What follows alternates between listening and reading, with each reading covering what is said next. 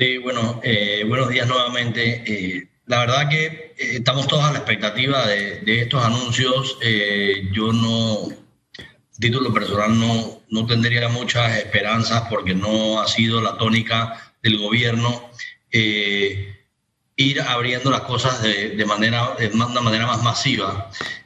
yo pienso que nos van a, van a dejar abrir algunas actividades. El presidente lo insinuó hace unos días en una entrevista que le hicieron y ayer lo volvieron a anunciar.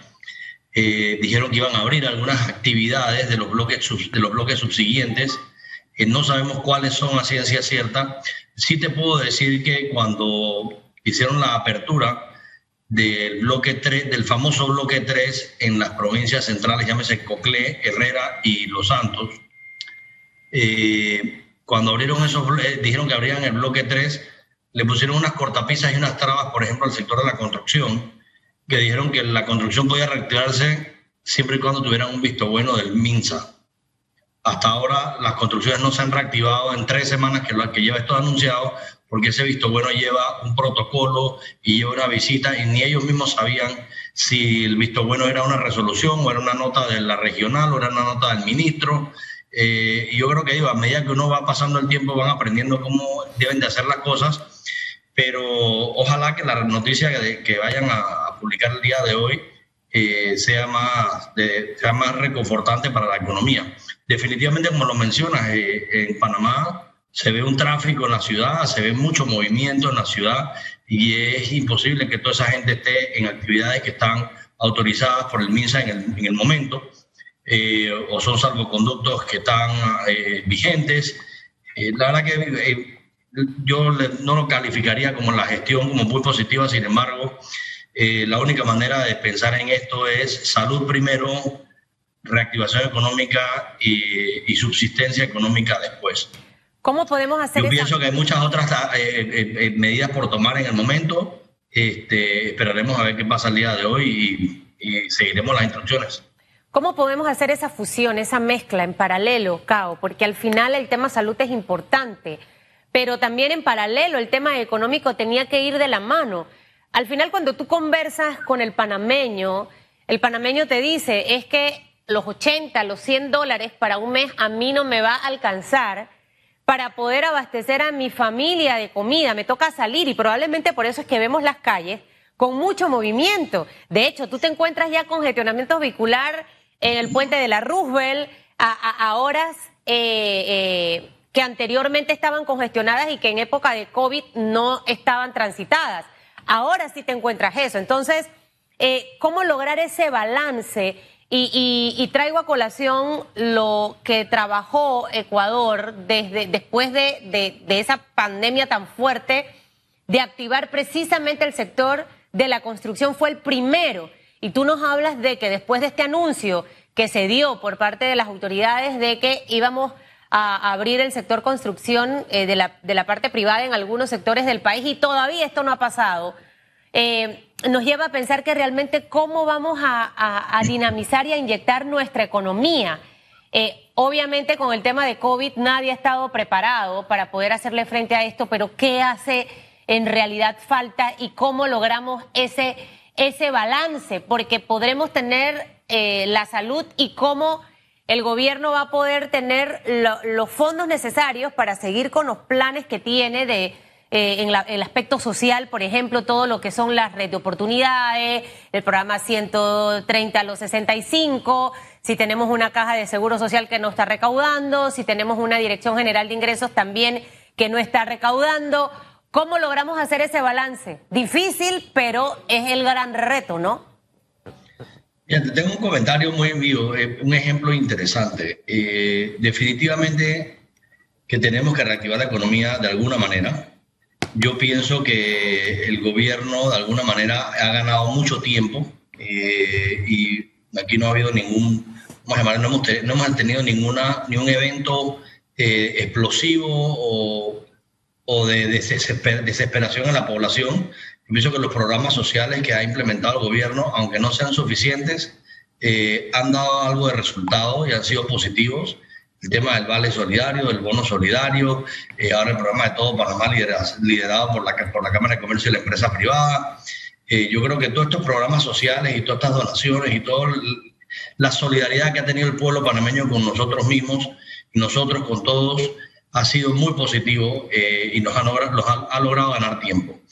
Yo pienso, y esto nuevamente una apreciación muy personal, que aquí lo que se está buscando es ver cómo nos acercamos a esa famosa vacuna o a que el desarrollo de esa vacuna ya esté, ya esté más próximo a esto. Definitivamente que la reactivación completa de la economía no se va a dar en el corto plazo. Eh, aquí no vamos a tener un turismo andando full. Este, todavía hay muchas restricciones en países por lo, en, la parte de, turismo. Eh, todavía seguimos teniendo muchos casos, seguimos teniendo muchas pruebas positivas, etcétera, etcétera, que ya todo eso lo sabemos. y sí va a haber mucho miedo de la población. En el momento que reactiven, digamos que quisiera anunciar que vamos a reactivar el bloque 3 o algunas actividades del bloque 3, todo el mundo va a decir, bueno, perfecto, qué bien por la economía, qué bien por los trabajos, qué bien por la gente que va a poder ganarse la vida nuevamente. Pero por otro lado va a haber muchos con más contagios y va a haber mucho miedo de toda esa gente en salir. Así que todavía e-, esa atracción de esa economía no se va a dar en el corto plazo y hay que esperar un, poco de tiempo. Por eso es que por un lado es positivo. Eh, por el otro lado, eh, hablando de una conversación que tuvimos eh, a nivel de Cámara de Comercio con el ministro Alexander, se tocaron varios temas. Por supuesto, y toca mencionar que la DGI y la Caja del Seguro Social tienen sus ingresos y sus finanzas comprometidas y en efecto, este, el MEF estimaba que para este año iba a tener una, reducción en la recaudación de impuestos entre el 40 y 50%. Tenían varios escenarios eh, los cuales abordaron y eso significaba un déficit en los ingresos del país de más o menos 4.500 a 5.000 millones de dólares para este año.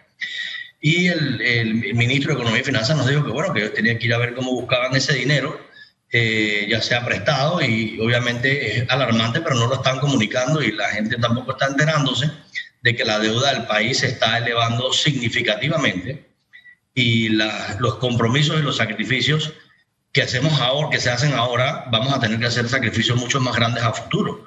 Y esos sacrificios involucran, involucran un cambio en la estructura económica del país y en la estructura financiera, llámese impuestos, llámense códigos de trabajo, llámense eh, subsidios, etcétera, etcétera.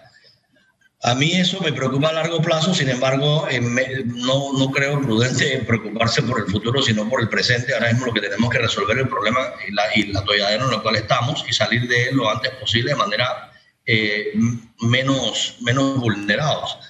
Así que yo te diría que digo, una de las cosas que yo quisiera ver y quisiera ver más comunicación de parte del gobierno, quisiera ver, no, todo el mundo que quisiera ver un plan, una estrategia, pero son palabras muy amplias que la gente no las entiende. Yo quisiera que me dijeran, mira, ¿sabes qué? No les vamos a anunciar nada sobre apertura de bloques hasta dentro de 15 días. Entonces la gente se mantiene 15 días sin expectativas. Pero si le dicen que, bueno, le estaremos anunciando pronto, no sabemos si pronto son una semana, tres días, 10, 15, un mes, dos meses, y estamos en esto desde mayo, desde que se anunciaron los posibles bloques, eh, y como tú bien, me lo, bien lo mencionas, hay algunas actividades que la gente está saliendo a buscarse el pan y a buscar cómo ganarse la vida. Ahora, ¿cómo, cómo, cómo logramos esta, esta parte, Cao? Porque al final nos hemos endeudado como país, obviamente producto de la pandemia, pero en paralelo también tenemos que empezar a producir para poder pagar esa, esa deuda. Porque el, el estar en constante endeudamiento, hasta dónde es favorable y hasta dónde va a ser obviamente positivo. Eh, esa sería una pregunta. Y la segunda, estamos en un plan de atraer inversión al país, pero ¿cómo atraemos inversión al país si pareciera que en muchos aspectos todavía las, reglas no están del todo claras? Eh, o están muy confusas, muy variantes. Y esto definitivamente que para un empresario tú no puedes apostar a tirarte y a ver hoy es esto, mañana es aquello, porque ahí vas a registrar pérdidas. Eh, y ya hemos visto varios sectores de nuestro país que han tenido que cerrar en estos cinco meses. Esto obviamente va a repercutir en el índice de desempleo que de segurísimo vamos a, aumentar en números considerables.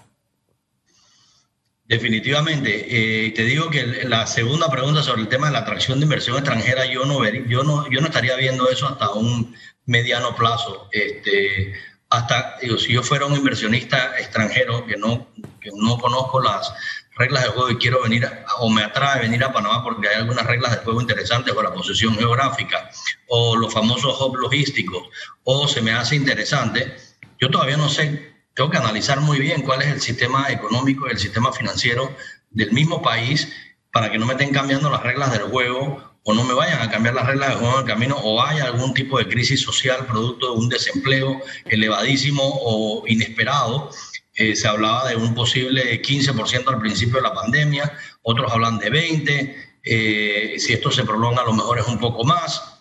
Definitivamente va a haber muchos sectores muy golpeados. Sobre el tema del repago de la deuda, esto es un tema muy sencillo. Este, uno tiene que arroparse hasta donde da la sábana.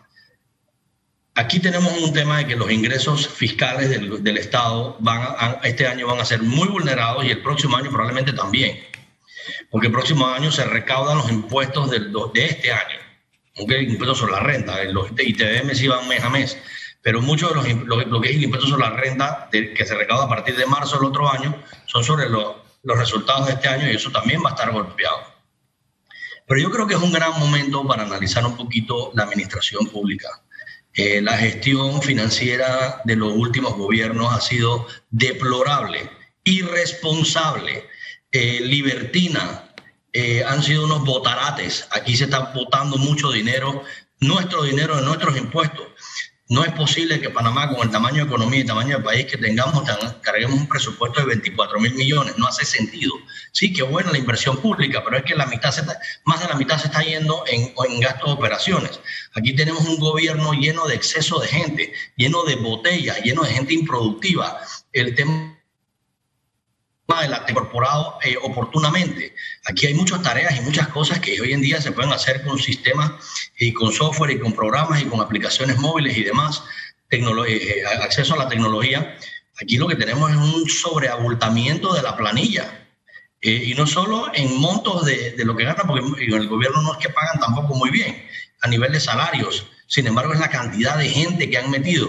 Aquí vienen metiendo gente, por ejemplo, en una caja del Seguro Social eh, que tiene 35 mil empleados. Eh, no, no, me, no, no, no, se me hace lógico que la Caja del Seguro Social tenga 35 mil empleados. Eso fue hace muchos gobiernos que metieron un pocotón de botellas ahí para politizar la, la institución. Eh, lo mismo sucede en el, en el, Ministerio de Educación. Hay 65 mil empleados, hay 45 mil maestros y tenemos las, las, las mediciones tétricas que tenemos en niveles de educación.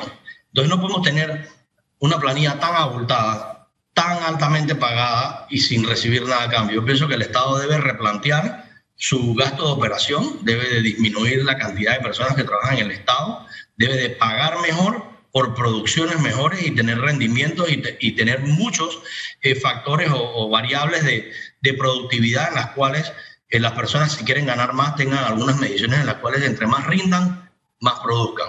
Y yo pienso que en la medida de que eso se pueda dar, ahora mismo, ahora mismo es el momento de hacer esos recortes, pero eh, hay muchos, el, gobierno ha estado pagando salarios a la gente que no está trabajando. Eso es una irresponsabilidad teniendo una disminución en los ingresos este, y eso ha sido planteado en innumerables ocasiones con el gobierno, pero bueno, pues las decisiones políticas a veces eh, sobrellevan las, las, decisiones más lógicas y más sencillas que, que un hombre de, que maneja o administra la cosa pública o algo privado le vienen a, la, a la mente, ¿no? Así que yo pienso que lo más importante va a ser ahora un replanteamiento del, Estado, de la administración pública, de las instituciones. Eh, hay que buscar el, tema de, las asociaciones público-privadas, que son buenas iniciativas, eh, y en algún momento ver de dónde van a salir los fondos para la inversión, pero con una deuda ya elevada del 60, 70% de nuestra producción, eh, se me hace un poco complicado. Nosotros tenemos una autoridad del Canal de Panamá que tiene 10 mil colaboradores, 10 mil. El canal, a lo mejor esa cifra ha bajado, versus los números que nos acabas de mencionar, 65 mil en el sistema educativo. ¿Y cuántos en la caja del Seguro Social, CAO, fue la cifra? entre 35 y 38, no, no tengo la cifra vigente, pero ah, lo Arriba de 35 mil eh, eh, personas. Creo que hay muchas oportunidades y, y a lo mejor la más importante es aprovechar este momento coyuntural y empezar a trabajar en un modelo de gestión como el que tiene la empresa privada replicado en el gobierno. Este tema de las asociaciones públicas privadas, yo no sé cuán avanzado ha estado y hacia dónde vamos, pero al final eh, ahí hay una gran oportunidad, pero necesita tener voluntad política. Mira, por ejemplo, lo que, lo que dijo el presidente acerca de las personas estas que están nombradas en las comisiones estas técnicas de salud, que no están trabajando y que se van a ir para su casa y dentro de esas comisiones eh, hay otras figuras. Entonces, al final, si sabemos que la política se ha metido en más cosas, ¿para qué sigo metiendo gente de este nivel en, en ese tipo de trabajo que al final no van a rendir?